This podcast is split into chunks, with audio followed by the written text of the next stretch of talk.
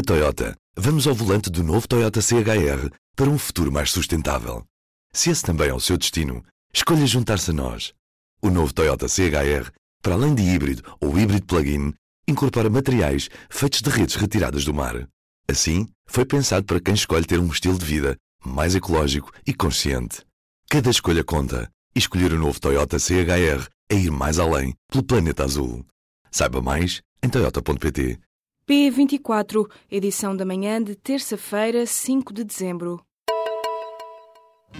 Apresentamos a nova gama de veículos híbridos plug-in. Uma tecnologia que veio para mudar o futuro. BMW iPerformance. Os alunos portugueses do quarto ano são os que mais afirmam gostar muito de ler e ter grande empenho nas aulas. No entanto, nos testes realizados no ano passado, que avaliaram as capacidades na leitura, a média dos estudantes desceu 11 pontos em relação à última avaliação, realizada em 2011. Estes dados fazem parte das conclusões de um estudo internacional que avalia a literacia em leitura dos alunos do quarto ano de escolaridade. Entre os 50 países analisados na edição de 2016, Portugal ocupa ocupa o trigésimo lugar, com uma pontuação acima da média. Apesar de continuar acima da média, a quebra nos resultados é a segunda maior registada. De acordo com a Associação Nacional de Diretores de Agrupamentos e Escolas Públicas, as metas e as mudanças na avaliação dos alunos portugueses poderão ter influenciado o desempenho, ou seja, poderão ter influenciado estes resultados. O PS poderá ficar isolado na proposta da entrada de Portugal na defesa comum europeia. Isto porque os sociais-democratas admitem votar contra o projeto de resolução socialista que recomenda a adesão de Portugal ao mecanismo de defesa comum europeia, a chamada cooperação estruturada permanente. O PSD considera que na proposta não estão cumpridas algumas condições. Apesar de defender que Portugal deve integrar o mecanismo, o partido entende que essa integração deve cumprir condições essenciais, como assegurar que este este processo não conduza à criação de um exército comum europeu. Já os partidos à esquerda do PS são contra a adesão de Portugal ao mecanismo, condenando mesmo o projeto. Nesta quarta-feira será discutido e votado na Assembleia da República um conjunto de propostas de resolução sobre o mecanismo de defesa comum europeia. Apesar de o PSD ameaçar chumbar o projeto de resolução socialista, este tem apenas caráter político, ou seja, não impede o governo de concretizar a adesão do país ao mecanismo de defesa comum. mon Mário Centeno foi nesta segunda-feira eleito presidente do Eurogrupo. O ministro das Finanças português, que sucede ao holandês Jeroen Dijsselbloem, disse que vai tentar imitar o antecessor na tentativa de gerar consensos. Centeno prometeu ainda desafiar os equilíbrios feitos na condução da política da zona euro, questionando e encontrando erros. São os dois grandes objetivos do novo líder do Eurogrupo. Centeno terá então de vestir duas peles, a de presidente do Eurogrupo, a quem cabe às vezes a tarefa de criticar as políticas europeias, seguidas por alguns países, e a de Ministro das Finanças português, a quem cabe também defender-se das críticas feitas pelas instituições europeias. Centeno assume o cargo de líder do grupo de Ministros das Finanças da Zona Euro a 13 de janeiro. Espanha suspendeu nesta terça-feira um mandato internacional de captura contra o presidente deposto do governo da Catalunha, Carles Puigdemont. Um juiz do Supremo Tribunal decretou a suspensão do mandato internacional não só contra Puigdemont, mas também contra os antigos elementos da Generalitat, António Comín, Luís Puig, Merixel Serret e Clara Ponsati. Avança na manhã desta terça-feira o El País. Os ex-governantes catalães mostraram a intenção de regressar à Espanha para participar na campanha para as eleições de 21 de dezembro e o magistrado considerou que os mandatos de captura não iriam facilitar o desenrolar do processo eleitoral. O presidente do Conselho Nacional de Ética para as Ciências da Vida considera que a lei da eutanásia não pode induzir sofrimento adicional ao doente. Jorge Soares não se posiciona a favor ou contra a legalização da eutanásia, mas defende que, a existir uma lei, ela não pode pressupor processos tão longos que se tornem castigadores para o doente.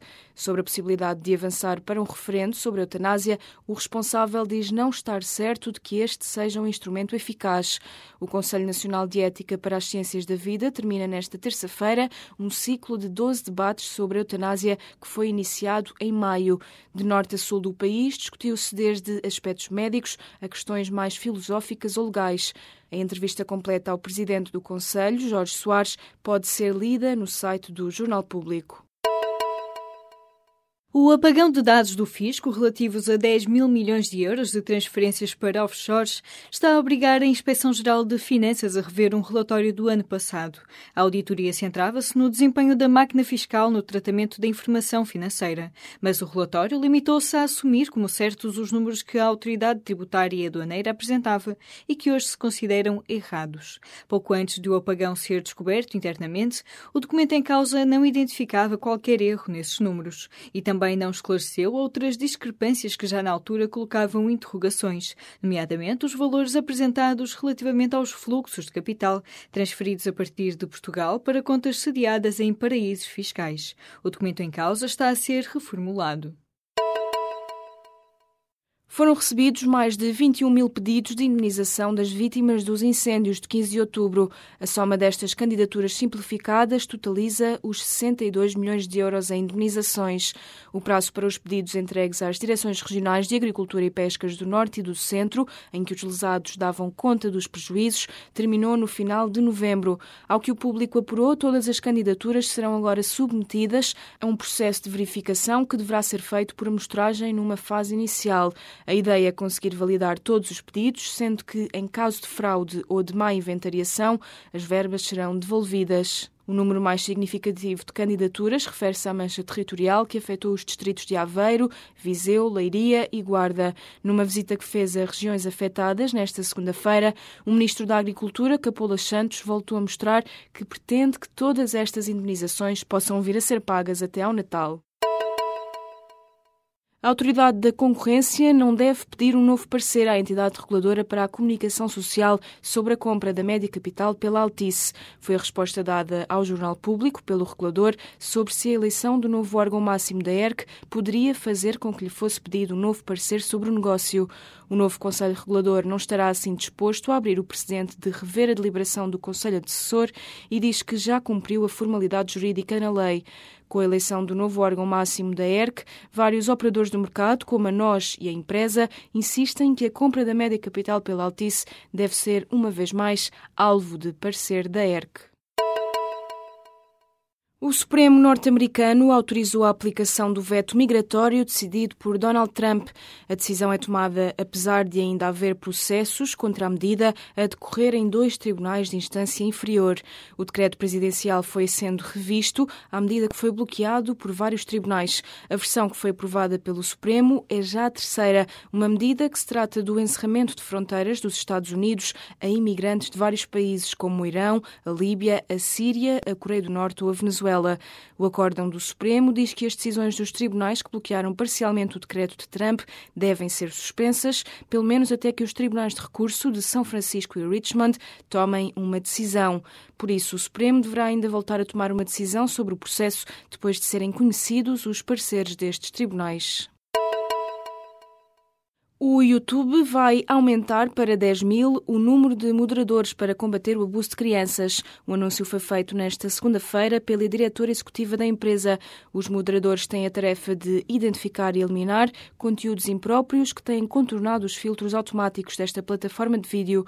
Em causa estão milhares de vídeos no YouTube em que crianças aparecem em situações desconfortáveis, impróprias ou perigosas. A empresa revelou que só nas últimas semanas centenas de milhares de vídeos sob suspeita foram eliminados. O algoritmo do YouTube identifica e elimina automaticamente imagens impróprias, como conteúdo extremista e pornográfico, mas a empresa contrata agora milhares de novos moderadores, uma vez que o algoritmo é menos eficaz em relação a imagens que requerem interpretação humana. Na Toyota, vamos ao volante do novo Toyota CHR para um futuro mais sustentável. Se esse também é o seu destino, escolha juntar-se a nós. O novo Toyota CHR, para além de híbrido ou híbrido plug-in, incorpora materiais feitos de redes retiradas do mar. Assim, foi pensado para quem escolhe ter um estilo de vida mais ecológico e consciente. Cada escolha conta e escolher o novo Toyota CHR é ir mais além pelo planeta azul. Saiba mais em toyota.pt